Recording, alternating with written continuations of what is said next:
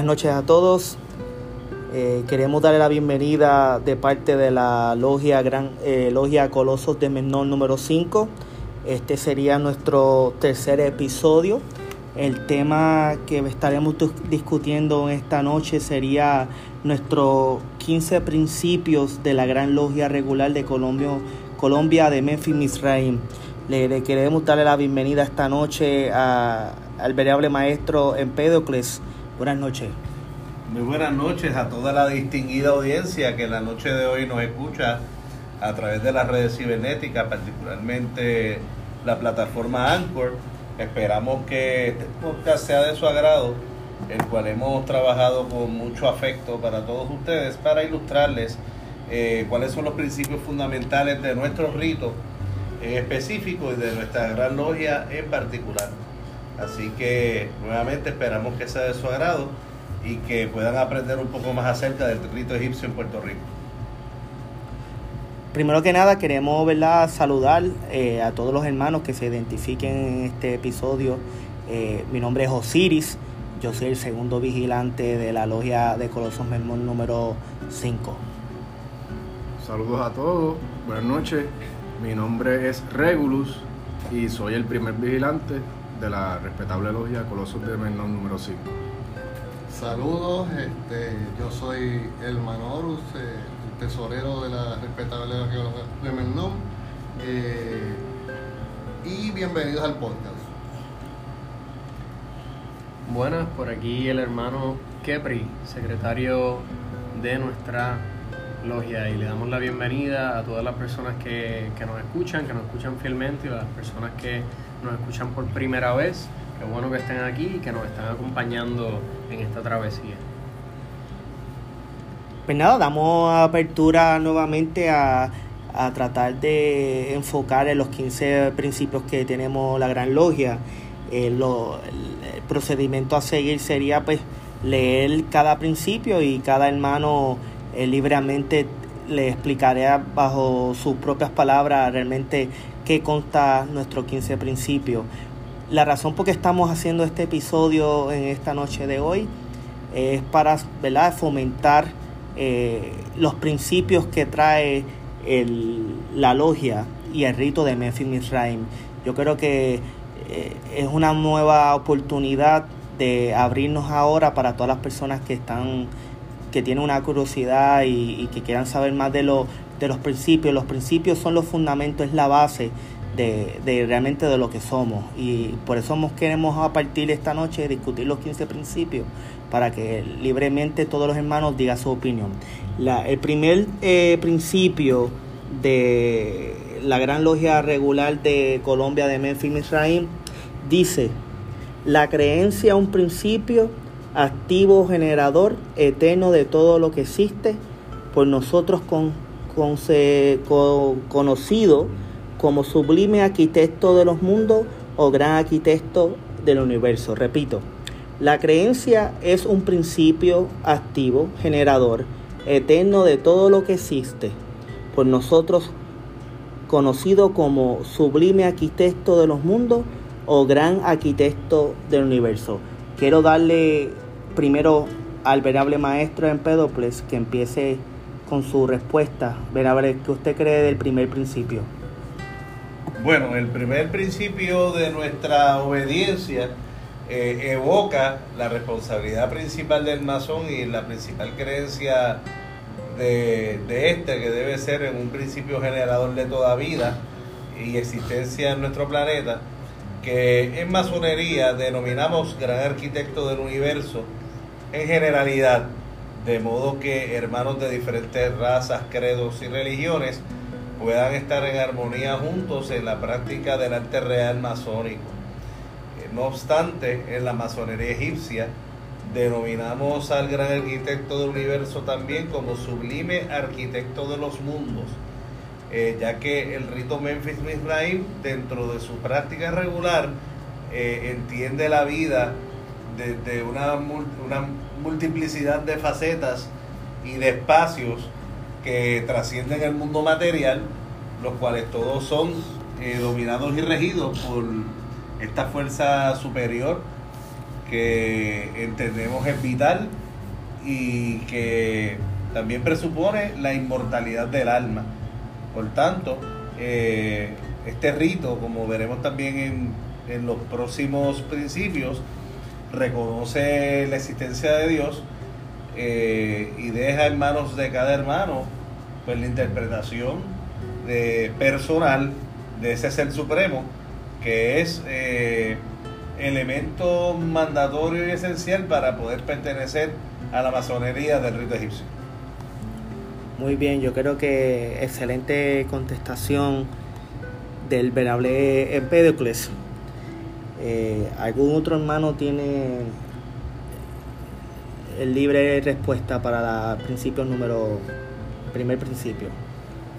Sí, este, yo, yo pienso que este principio es sumamente importante para el rito egipcio, ya que nuestros trabajos se hacen a la gloria del sublime arquitecto de los mundos y eso debe ser nuestro norte, ¿verdad?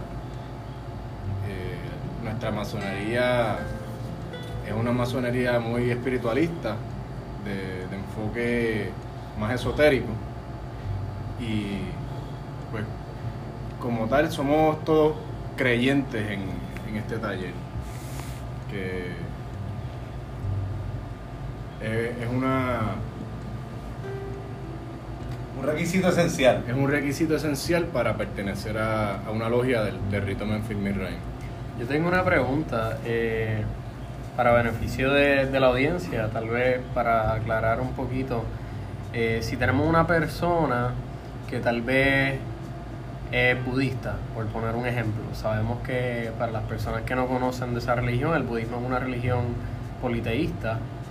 Eh, politeísmo significa que creen distintas deidades, no solamente en una, eh, en una sola.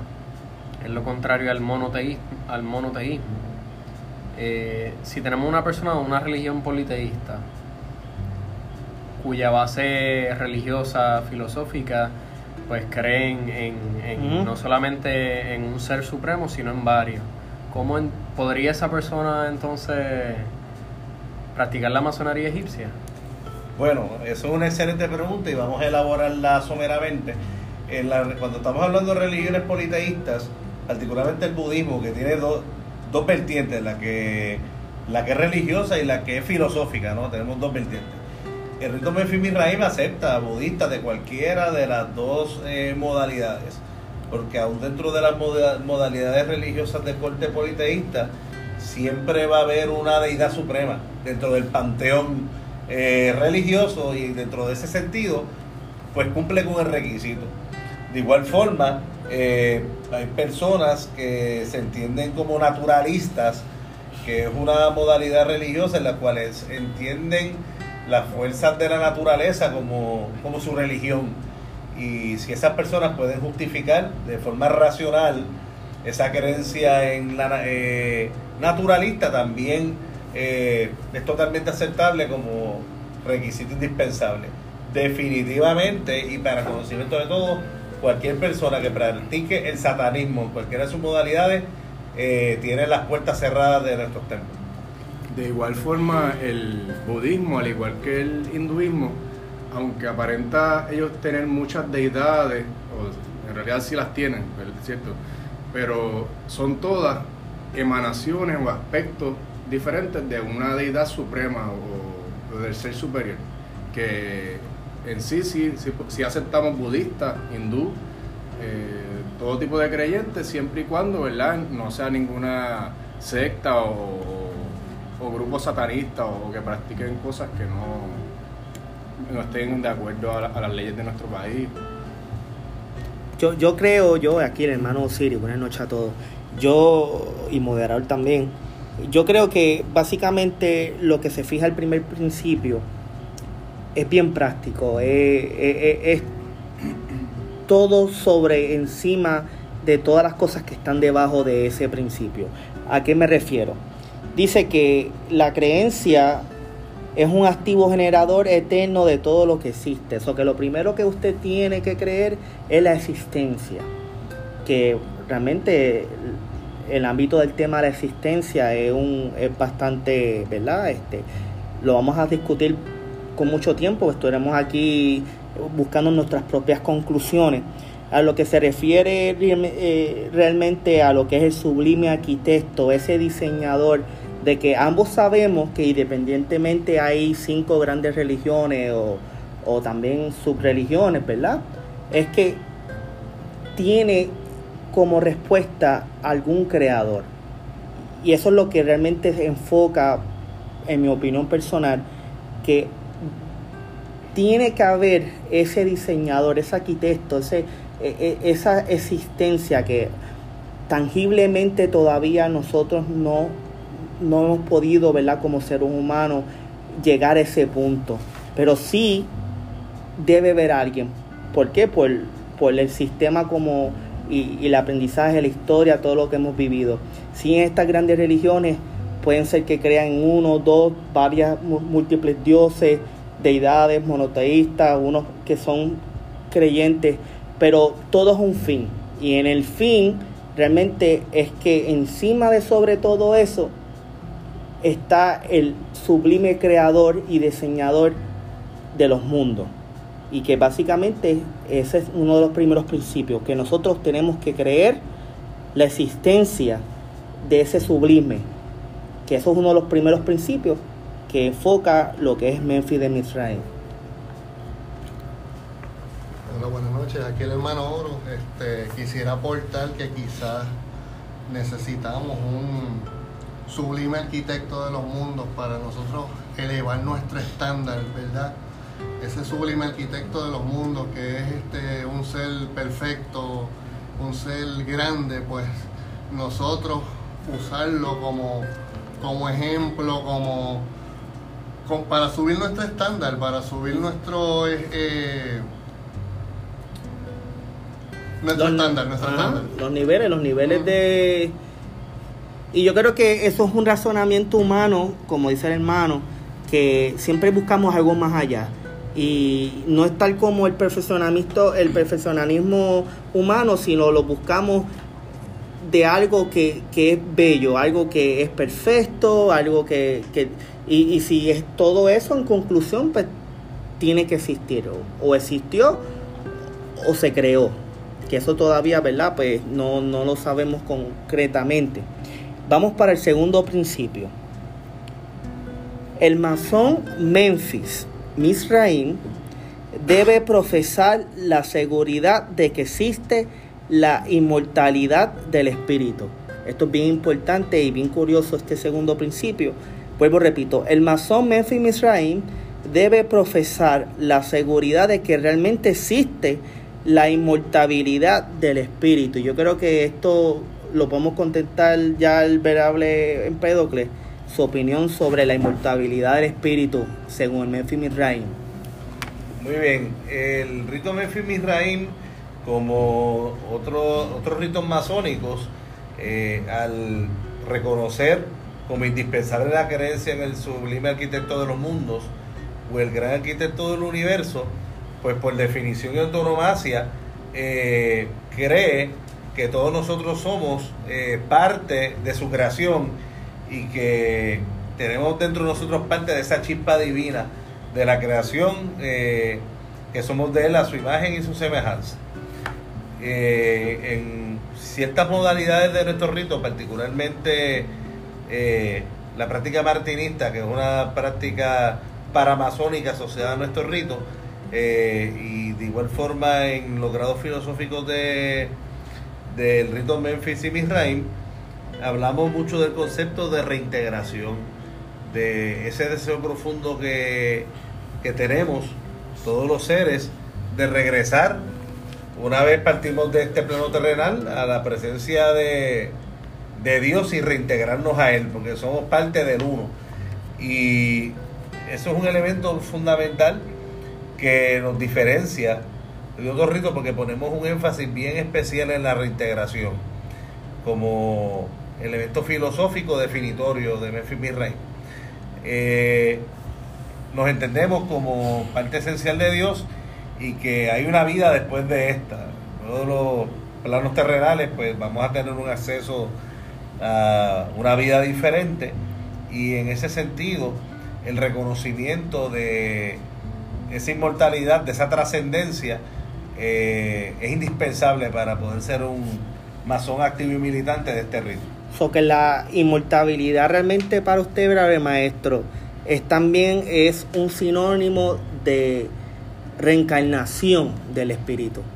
Eso lo podríamos definir de diferentes maneras según la creencia que cada cual. Algunos piensan en la reencarnación, otros hermanos piensan en la resurrección, otros hermanos piensan en,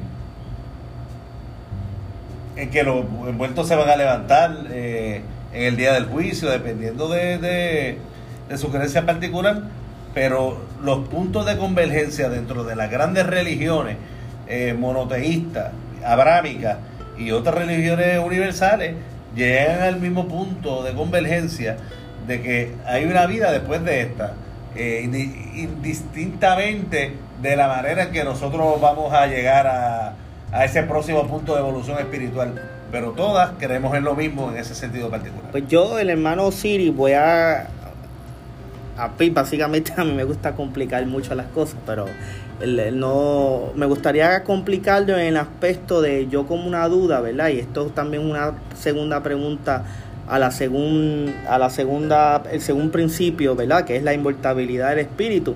Entonces, usando más o menos una metodología científica, si uno nace, se le concede un espíritu. Ese espíritu es, es usted único, genuino para usted. Es decir, que yo también entiendo de que entonces el espíritu se desarrolla a través de tu cuerpo humano también, donde pues usted tiene el potencial de desarrollarlo a toda su magnitud o como tampoco no desarrollarlo. Por ende, que no cabe duda, ¿verdad? Estamos yendo un poco fuera del tema, pero si una persona, ¿verdad? Aborta, pues perdemos ese espíritu, ese, ese espíritu se pierde. Porque básicamente si uno nace se le asigna un espíritu a alguien, pues entonces toda persona que en el plano terrenal no esté en vida, pues perdió el espíritu, literalmente. No lo pierde, sino no está en ese cuerpo humano de la persona. So que en parte, y creo fielmente sobre la inmortalidad del espíritu, el espíritu no tiene que ver nada con el cuerpo, pero yo entiendo que el espíritu también es una parte bien esencial y fundamental del cuerpo en desarrollarlo. Y en parte, ¿verdad? Concuerdo con el segundo principio de que tenemos que dar una seguridad de que realmente existe la mortalidad del espíritu. Y eh, la pregunta está abierta para otro hermano si me la quiere contestar. Es una duda, ¿verdad?, que el hermano Siri eh, presenta en discusión. Yo pienso que este segundo principio va bien, bien de la mano con el primero. Si creemos que existe el sublime arquitecto de los mundos, este principio generador de todo lo que existe, eh, también fue el creador de nuestro espíritu y es inmortal porque viene de, de la misma fuente. Por lo tanto, que al nosotros terminar este periodo, incluso en este mismo periodo de, existencia, vamos a, a tener que rendir cuenta a ese ser superior. Y está en, nuestras manos qué vamos a hacer con nuestra vida. Si queremos seguir la vía luminosa o el camino del bien, o hacer lo que queramos con nuestra vida.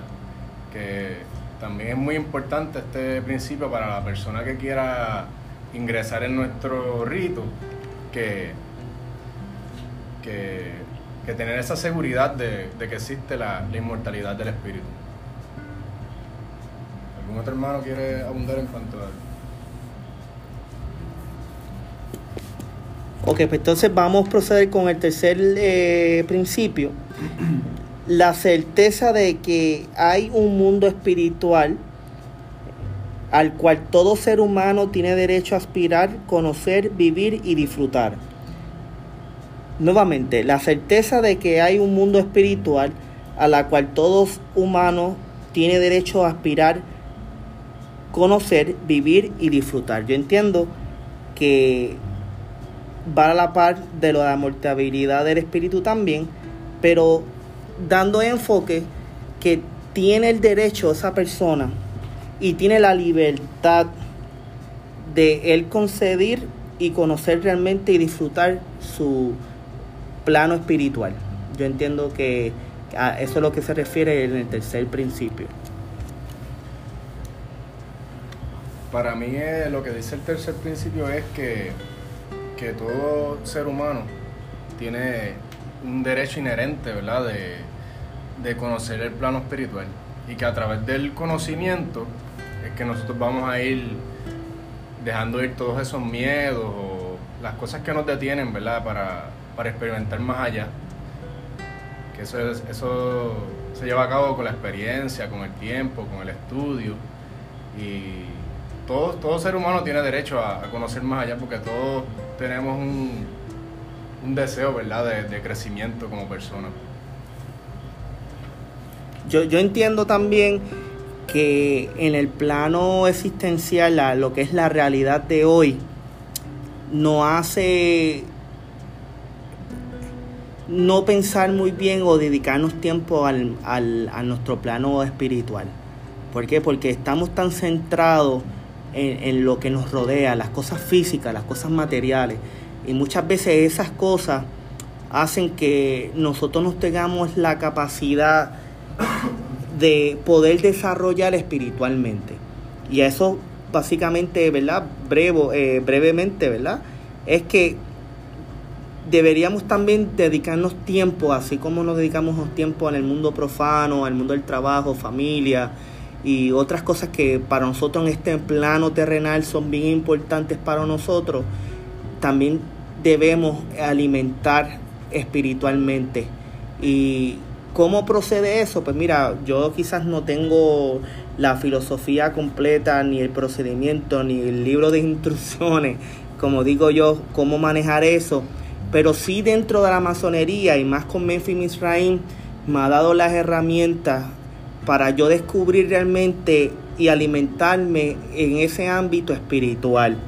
Y ahí donde pues entonces yo entiendo que es mi tarea para mí eh, desarrollar y, y muchas veces uno empeña eh, muchas, mucho tiempo y empeña cosas, dinero, trabajo y para alcanzar algo.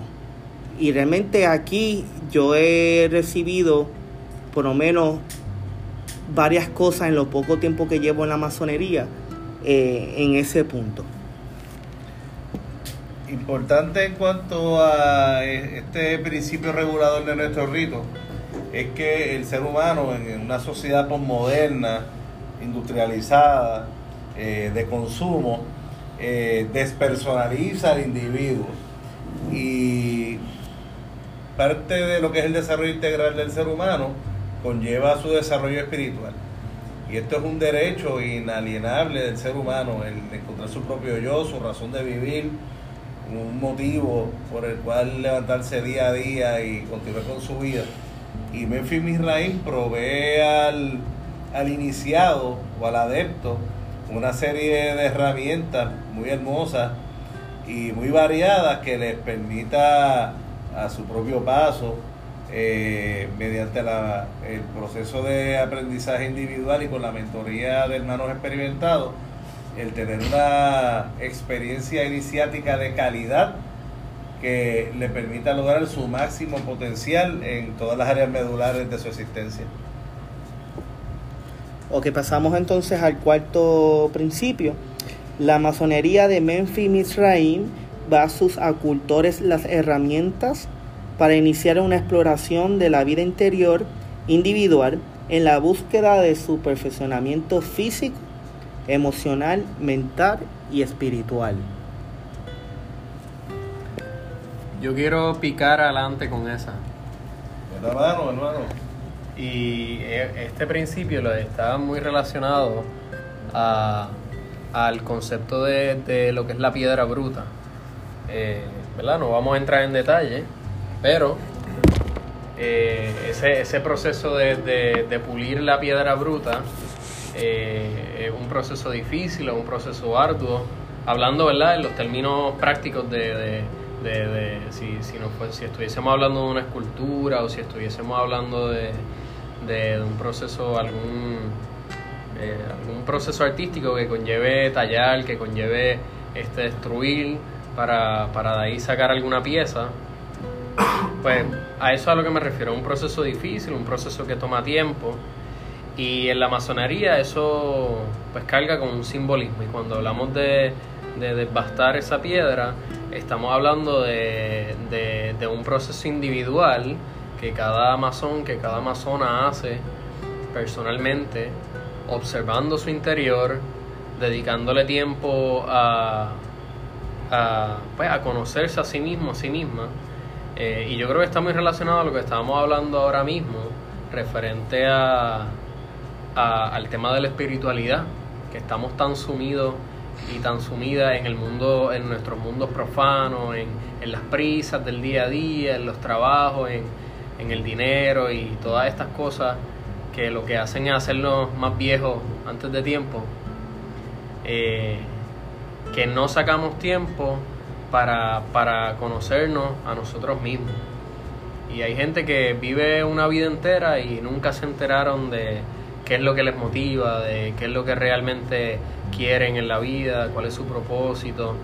Y la masonería está en contra de eso. La masonería busca que cada cual en, en su aspecto personal se perfeccione a sí mismo, se conozca, se, se entienda y se valore también.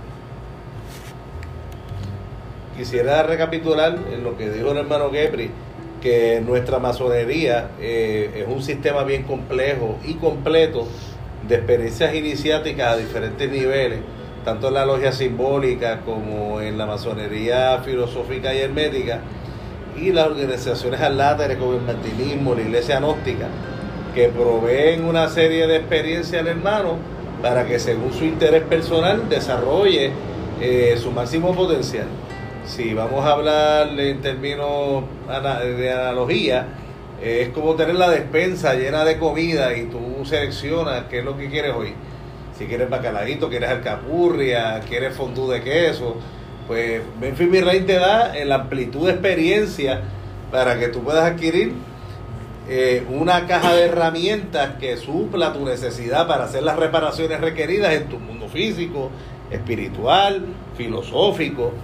Y esto es parte de la gran belleza de nuestro rito, que grandes maestros del pasado nos legaron este sistema eh, que es lógico, que es gradual, que es sistémico, que una vida entera no basta para explorar la magnitud de lo que este rito representa.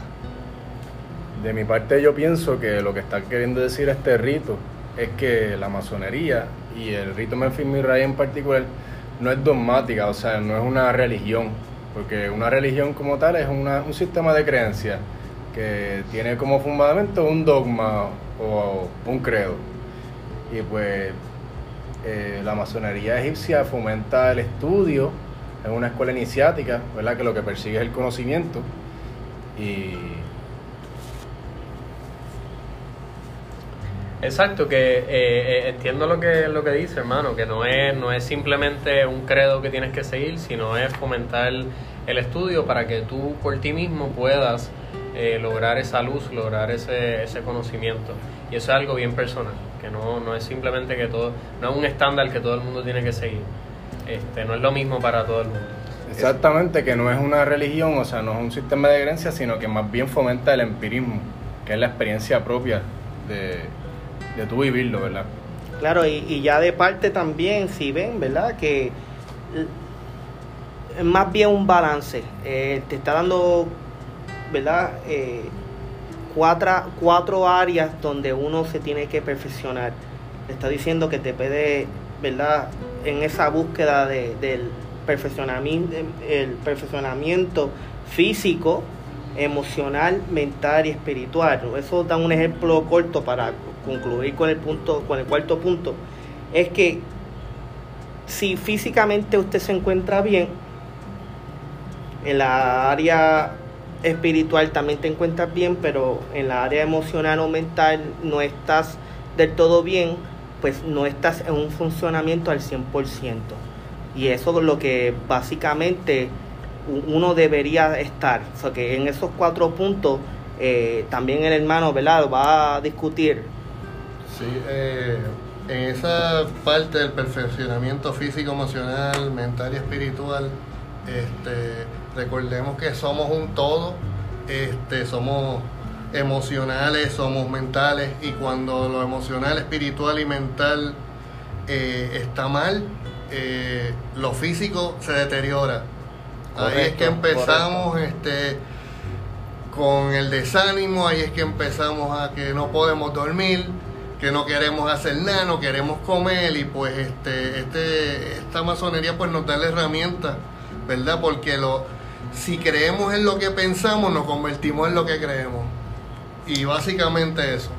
Correcto, yo creo que también no, no, estos puntos dentro de la masonería también recalca, es bien generalizada porque en, la filosofía, en otros aspectos, casi siempre los libros que he leído, también sobre el hombre alfa, también te habla sobre cómo usted desarrolla realmente un buen físico, eh, emocional, mental y espiritual. Físicamente no hablo que uno tiene que estar con lo, el six como yo uno digo, bien fuerte, musculoso, está, mírame bien, estoy eh, buenísimo. No, el ámbito físico es que usted esté una persona saludable físicamente, claro, eso no trae a colación, ¿verdad? Que estas enfermedades con lo que uno también come, pero también eh, genera por su DNA, por la, la, la, genética de tu familia.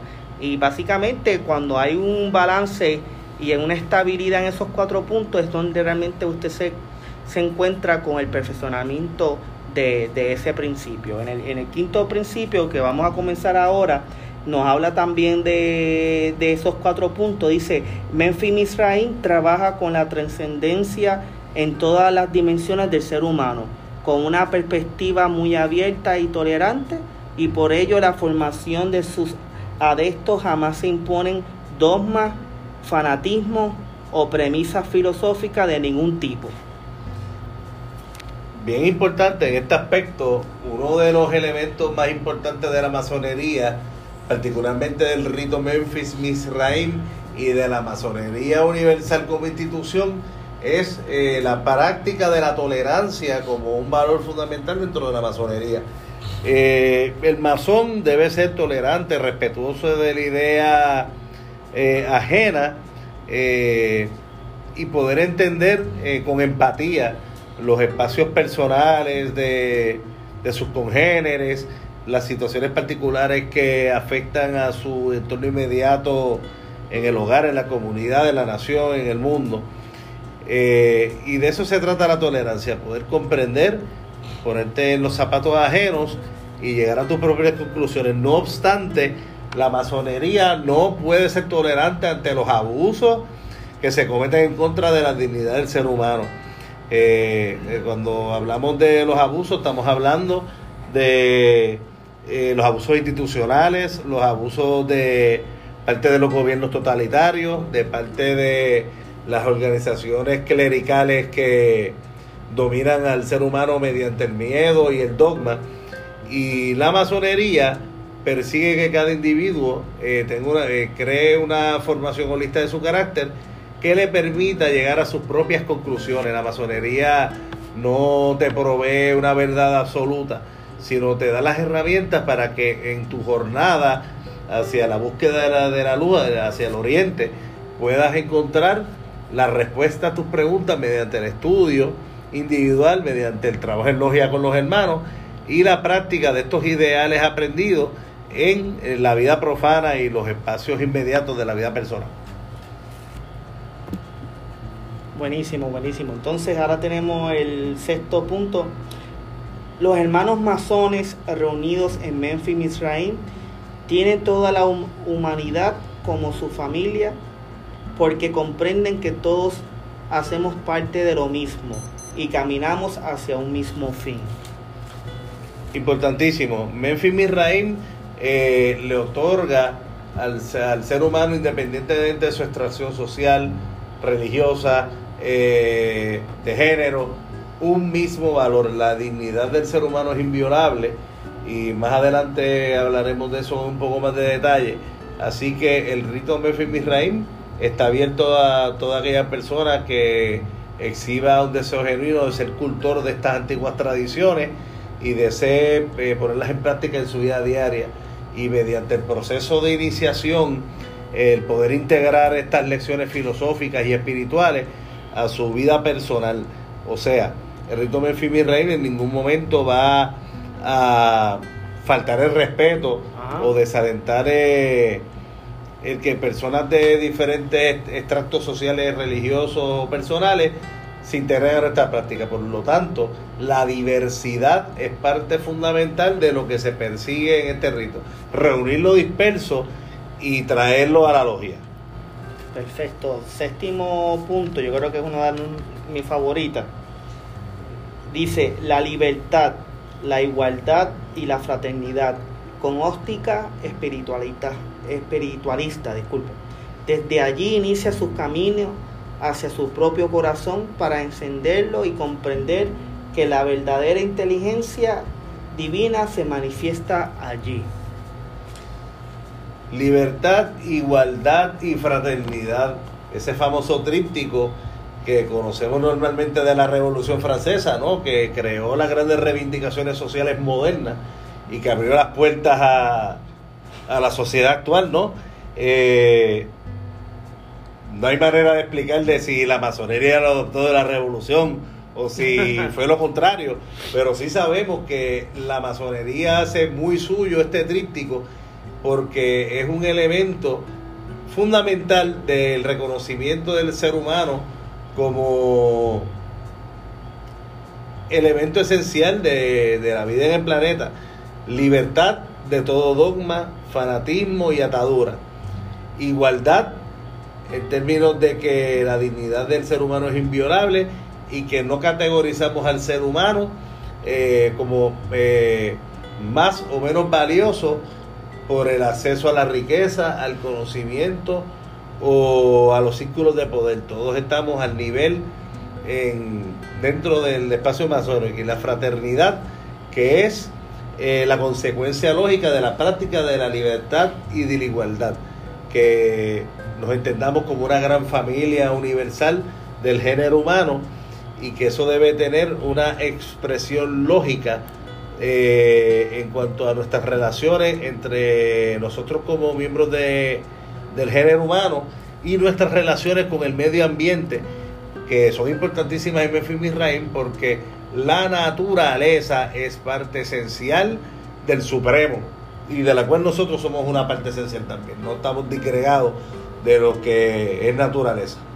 Y quizá a lo mejor ustedes se preguntarán, bueno, este, si nosotros afiliamos y utilizamos, ¿verdad? Toda esta filosofía, tanto como la igualdad, eh, la libertad y la fraternidad, ¿por qué nosotros realmente como logia, ¿verdad? Como colosos de no, no, no estamos eh, divulgando información ni estamos haciendo propaganda eh, social donde se identifique de traer realmente lo que es la verdad.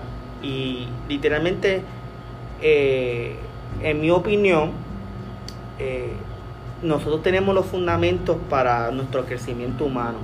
Esto es algo que lo dejamos que la sociedad, esa, esa persona eh, profana que todavía a base de su conocimiento no ha llegado a conocer lo que es la, realmente la, la verdad y la filosofía de nosotros, eh, eh, es para método de curiosidad de, que una persona, mira, yo he identificado personas que no son masones en el mundo profano que tienen todos los fundamentos para ser un masón, porque la masonería, aunque lo hemos explicado que es universal, que tenemos toda e, esta información y la gama de, como dicen, ¿verdad? Las personas de secreto, realmente aquí no hay un secreto, esto es una filosofía de vida donde Memphis Misraim nos trae unas instrucciones y en esa vida instruccional es donde usted va a tener la oportunidad de desarrollar su, su ser espiritual y su crecimiento humano.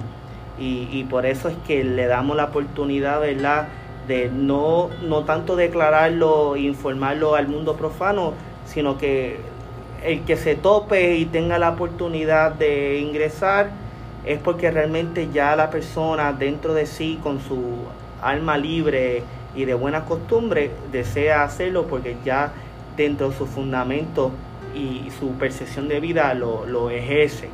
¿Está bien? En el punto octavo, vamos al punto principio octavo, dice Memphis Misraim es deísta y no rechaza de ninguna forma las libertades religiosas ni la investigación del trasfondo que ha dado origen a las grandes religiones del mundo, a las que las últimas han contribuido a la construcción de las sociedades modernas, promueve entre su adepto el fin de todos los fanatismos para el, el entendimiento global de los hermanos de la logia y de la suprema tolerancia hacia la sociedad. Como pu- pudieron haber escuchado, Memphis Misraim, desde su fundación eh, moderna, ha cogido el concepto de lo que hoy día se le llama la aldea global. Eh, esto no es un concepto que es del siglo XX, ya Memphis Misraim lo vislumbra desde el principio en su, en su formación como institución.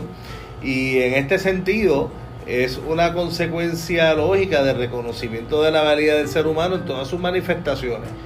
En Memphis Misraim no eh, vislumbra diferencia alguna entre los seres humanos, sino que lo que busca es la concordia, la unión y la reunión de todos los seres eh, que tenemos una sed de una búsqueda en común, de sentido, de una razón de ser. Y la puerta del templo está disponible para que toda aquella persona que desee tocar y encontrar luz la halle.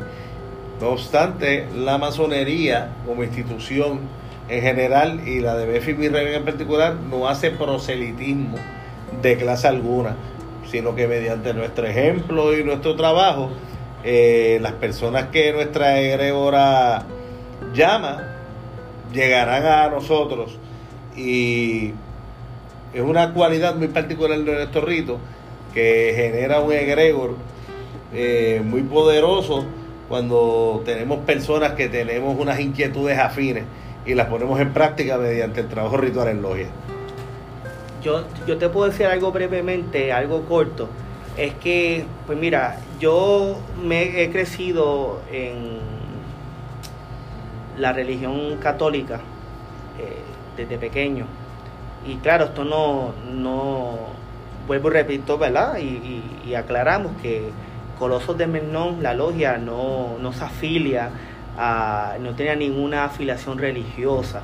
La religión, es- que es una creencia religiosa, eh, no es parte realmente de lo que es el rito de Memphis Misraim. Sí, el rito tiene unos ámbitos y unos fundamentos espiritualistas, esotéricas también, pero no necesariamente y no es una religión la masonería. Y de parte de, de mí, ¿verdad? De que yo, el proceso que me inicié, eh, decimos que realmente es, que, que es la verdad. Y esa hambre que he llevado muchos años, que he entrado y me, ha, me han desayuno, almuerzo, cena, por nariz o boca, la, la religión que practiqué por varios años.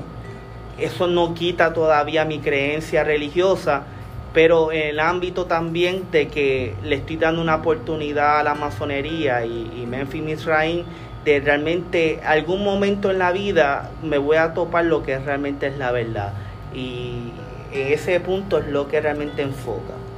En el punto, el noveno principio, eh, dándole énfasis también al, al octavo, dice, adopta la Declaración Universal de los Derechos Humanos, promulgada de las Naciones Unidas de 1948 como base de su concepción ideológica general, por lo que un hermano Memphis Misraim cultivará la más plena libertad de conciencia y, pro- y propia y de la sociedad en general con base de los derechos humanos y derechos fundamentales de toda persona como habitante y ciudadana de este mundo.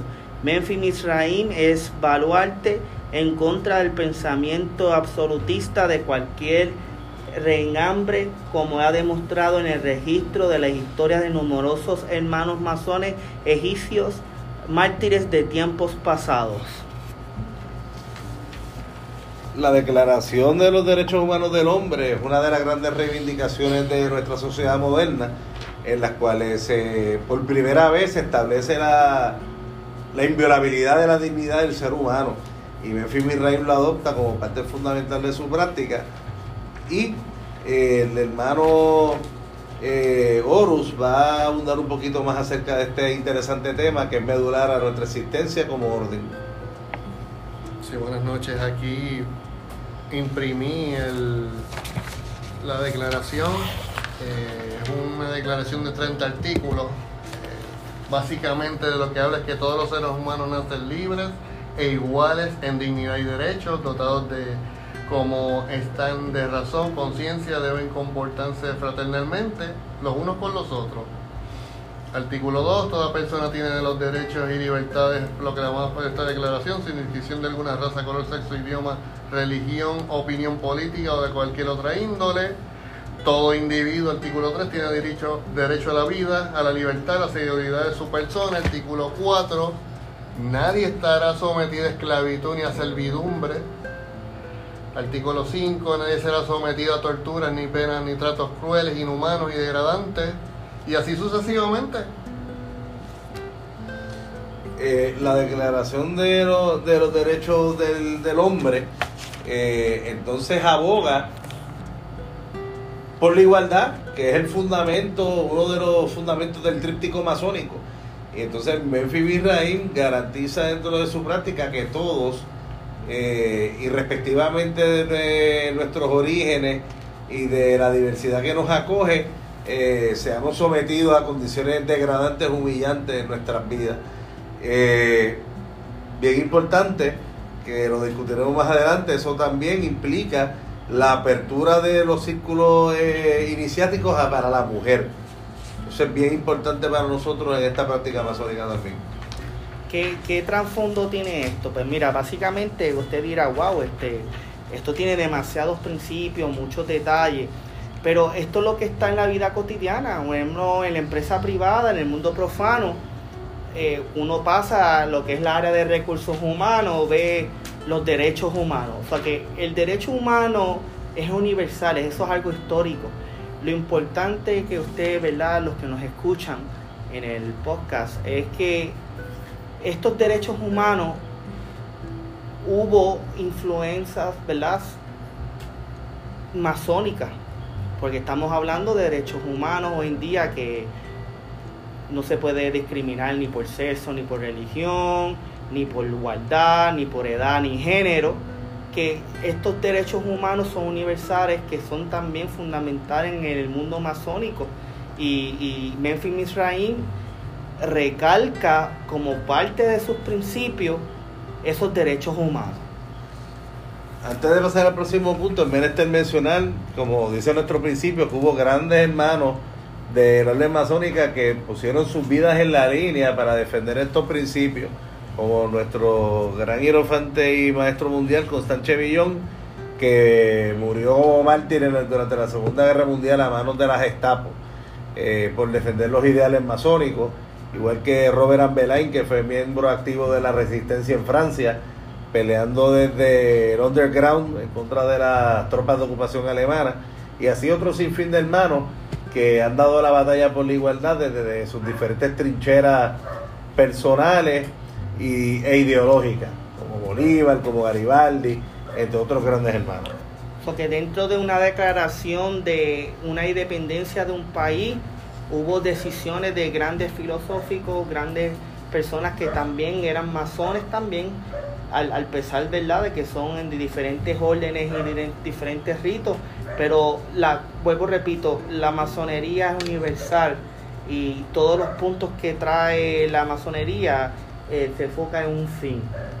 El décimo punto, la moral y la ética no son relativas, Partimos de un ordenamiento jurídico en que nuestro caso es definido en normas colombianas y en tratados internacionales suscritos a nuestro país y buscan la justicia entre los pueblos y a lo que todos como ciudadanos debemos someter.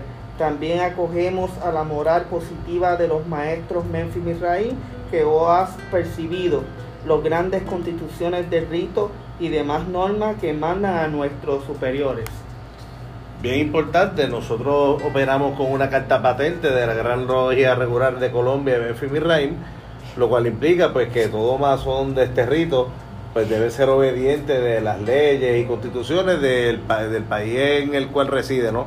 En nuestro caso, pues nosotros pues, debemos respetar las leyes y eh, normas y, y, constitución del Estado Libre Asociado de Puerto Rico como ciudadanos responsables, al igual que nuestros hermanos colombianos lo hacen en su país de origen, los hermanos mexicanos que también operan bajo patente de nuestra gran logia, eh, los hermanos panameños, cubanos.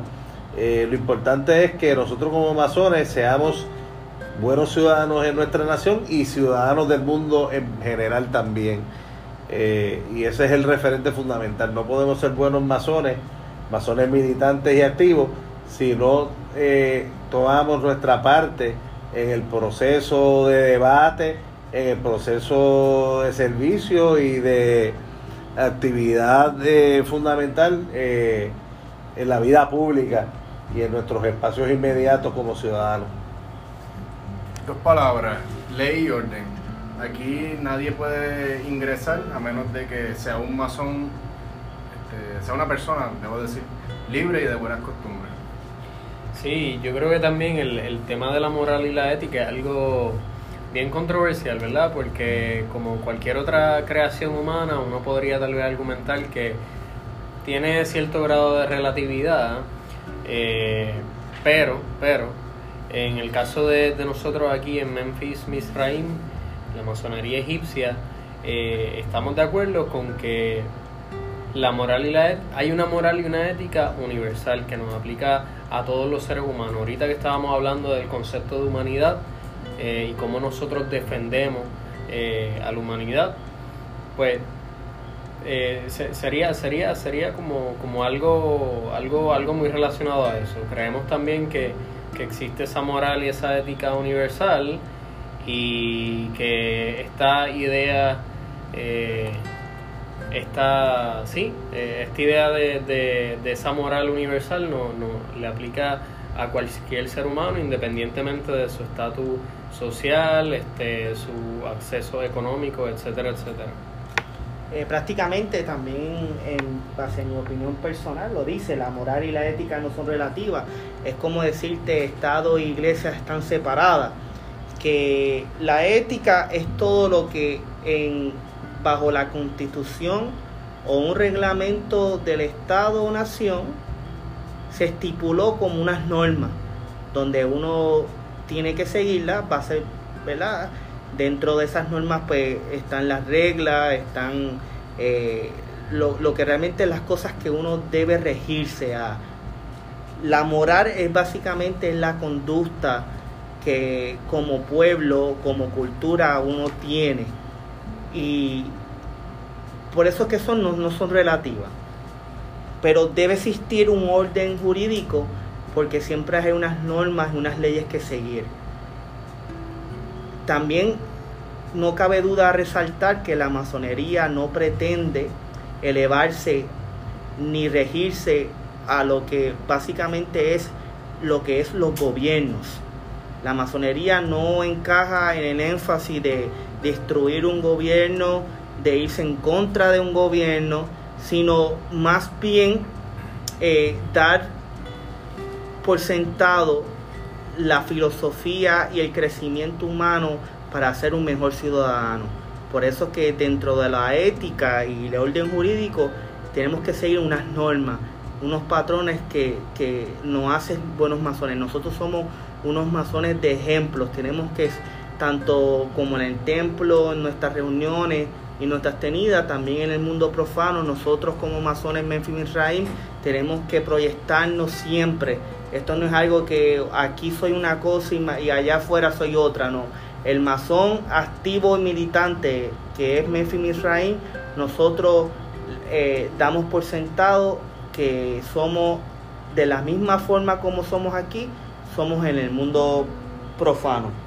En el próximo punto, el, principio, dice, el hermano Memphis Misraim es humanista y trabaja activamente por ennoblecer su espíritu con la información e inspiración de su conciencia para la profundización de sus pensamientos y acciones, el pro del progreso y de las libertades individuales propias y colectivas de una sociedad masónica y de la patria que le ha correspondido. Rápidamente, eh, la formación integral del masón es parte esencial de la práctica de rito Memphis Misraim. Por lo tanto, eh, se ha desarrollado un sistema iniciático completo, gradual y bien preparado, de modo que los hermanos puedan tener una formación en los aspectos filosóficos eh, y de espiritualidad que le van a permitir tener una personalidad redondeada y que le dé una comprensión amplia del mundo que le rodea y del universo al cual pertenece. Por eso en nuestros grados filosóficos, en nuestros grados herméticos y en las organizaciones paramazónicas que están asociadas a Memphis Misraim, se provee un sistema educativo de primer orden en el cual todos vamos a tener esa oportunidad de adquirir los conocimientos, aptitudes y capacidades para poder convertirnos en personas de valor para la sociedad. El próximo punto, los, cultores de Memphis Misraim declara abierta lucha en contra de la ignorancia y el fanatismo en toda su forma. Solo un hermano masón culto y en permanente trabajo por superar su propia ignorancia puede liberarse de muchas esclavitudes y taras sociales y apuntar a otros con verdad sana, solidaridad, el trabajo, el estudio y la meditación son formas de superación constante del iniciado Memphis Misraim. Aquí quiero entrar en una materia bien importante. El verdadero masón que se respeta a sí mismo tiene que ser un masón que no tiene que ser un genio, no tiene que ser un filósofo, pero sí tiene que ser un eterno estudiante. El masón que va a las tenidas pendiente a que se trabaje el orden del día para jaltarse de whisky, fumar cigarro y vacilar con los hermanos, está en el lugar equivocado. El lugar para hacer eso es en una fraternidad, en un club rotario, pero la masonería no existe con esos propósitos. Particularmente la masonería Memphis Misraim, que es filosófica, espiritual y de estudio, exige el mayor compromiso de sus adeptos para poder formar el masón comprometido y militante que busca esta organización. haciéndole hincapié a eso rapidito, eh, básicamente mencionando los puntos que hemos dado, Memphis Misraim da todos los fundamentos y se escucha bien atractivo, por eso que no dudo y nunca he menospreciado la orden de realmente usted tiene la oportunidad de crecer. Y qué bueno de tener estos fundamentos, estos principios que te hace el crecimiento, eh, empeñarlo y para ser una buena persona. El próximo punto, las antiguas sagradas sacerdotistas, las antiguas sagradas sacerdotistas en diversas latitudes del mundo dieron un hermoso ejemplo de que la mujer puede y tiene todas las, las condiciones de igualdad como el hombre para acceder a la iniciación y de la vida espiritual activa. La vida de la modernidad ha dado a la mujer suficientes herramientas intelectuales para desarrollarse logrando así la igualdad con el hombre. Las organizaciones Memphis Misraim animan a las damas a que golpeen a la puerta del templo. Tan sencillo como eso, damas y caballeros, el rito Memphis Misraim es un rito que acepta a la mujer en igual de condiciones que el hombre. Eso puede sonar controversial pues, para nuestros hermanos masones de la regularidad anglosajona, pero les dejamos saber que no hay impedimento alguno de manera filosófica, eh, biológica o moral para que la mujer participe de los antiguos misterios. Está probado que desde la antigüedad la mujer ha estado envuelta de manera bien activa y preponderante en el mundo espiritual y en la cuestión sacerdotal y Memphis Misraim eh, haciendo acopio y validando el principio fundamental de igualdad, acoge a la mujer en igualdad de condiciones en esta orden. Y nosotros pues eh, lo hacemos de esa forma y seguiremos haciéndolo de dicha manera. Incluso que en el próximo punto dice que en Memphis Misraim puede haber logias masculinas femeninas o mixtas. Sí, este, volviendo ¿verdad? al segundo punto que habla de la inmortalidad del espíritu, eh, simplemente quería decir que el sexo femenino masculino es simplemente una expresión o mani- o manifestación de- del, género. Que, que sea hombre o mujer no, no te impide para que tú pertenezcas en una logia que practique el rito egipcio. Bien importante, en,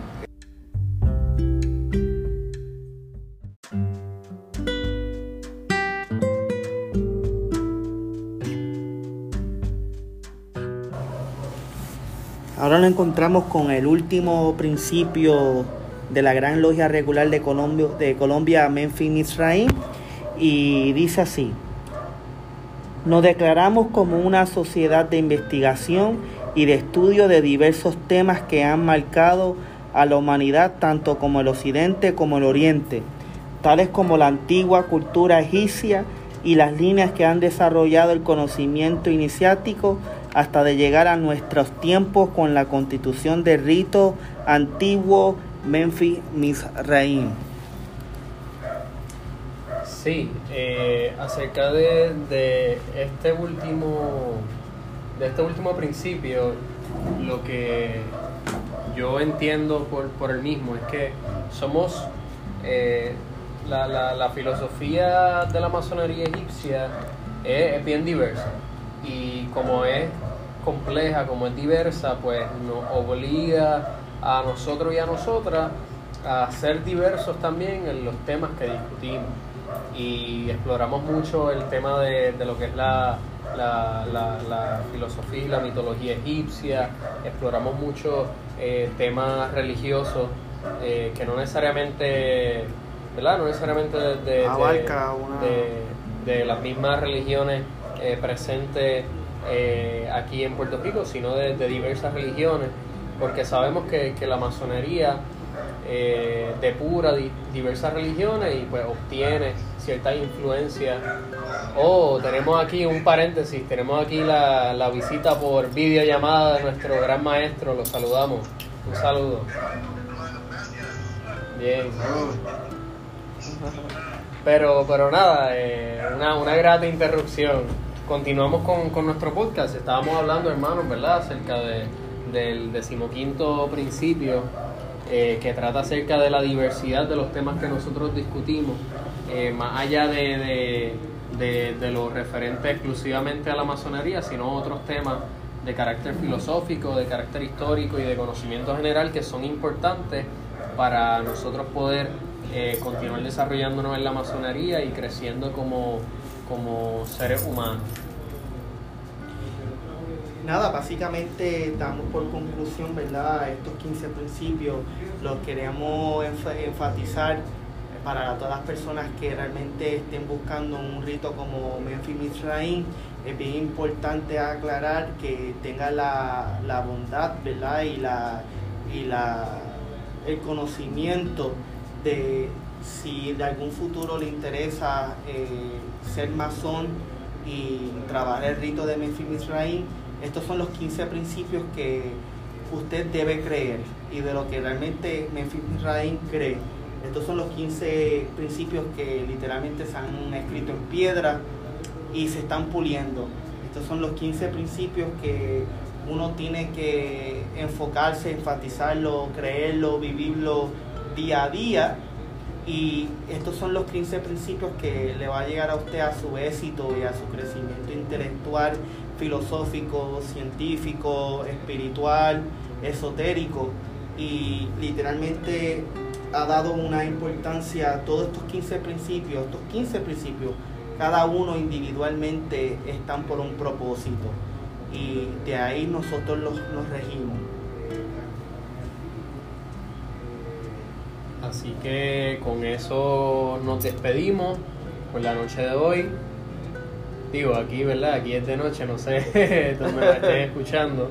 Pero esperemos que les haya gustado nuestro podcast con nuestros 15 principios y que le den replay, que lo estudien y nos veremos próximamente en otro capítulo de nuestro podcast de la logia Colosos de Memnón número 5.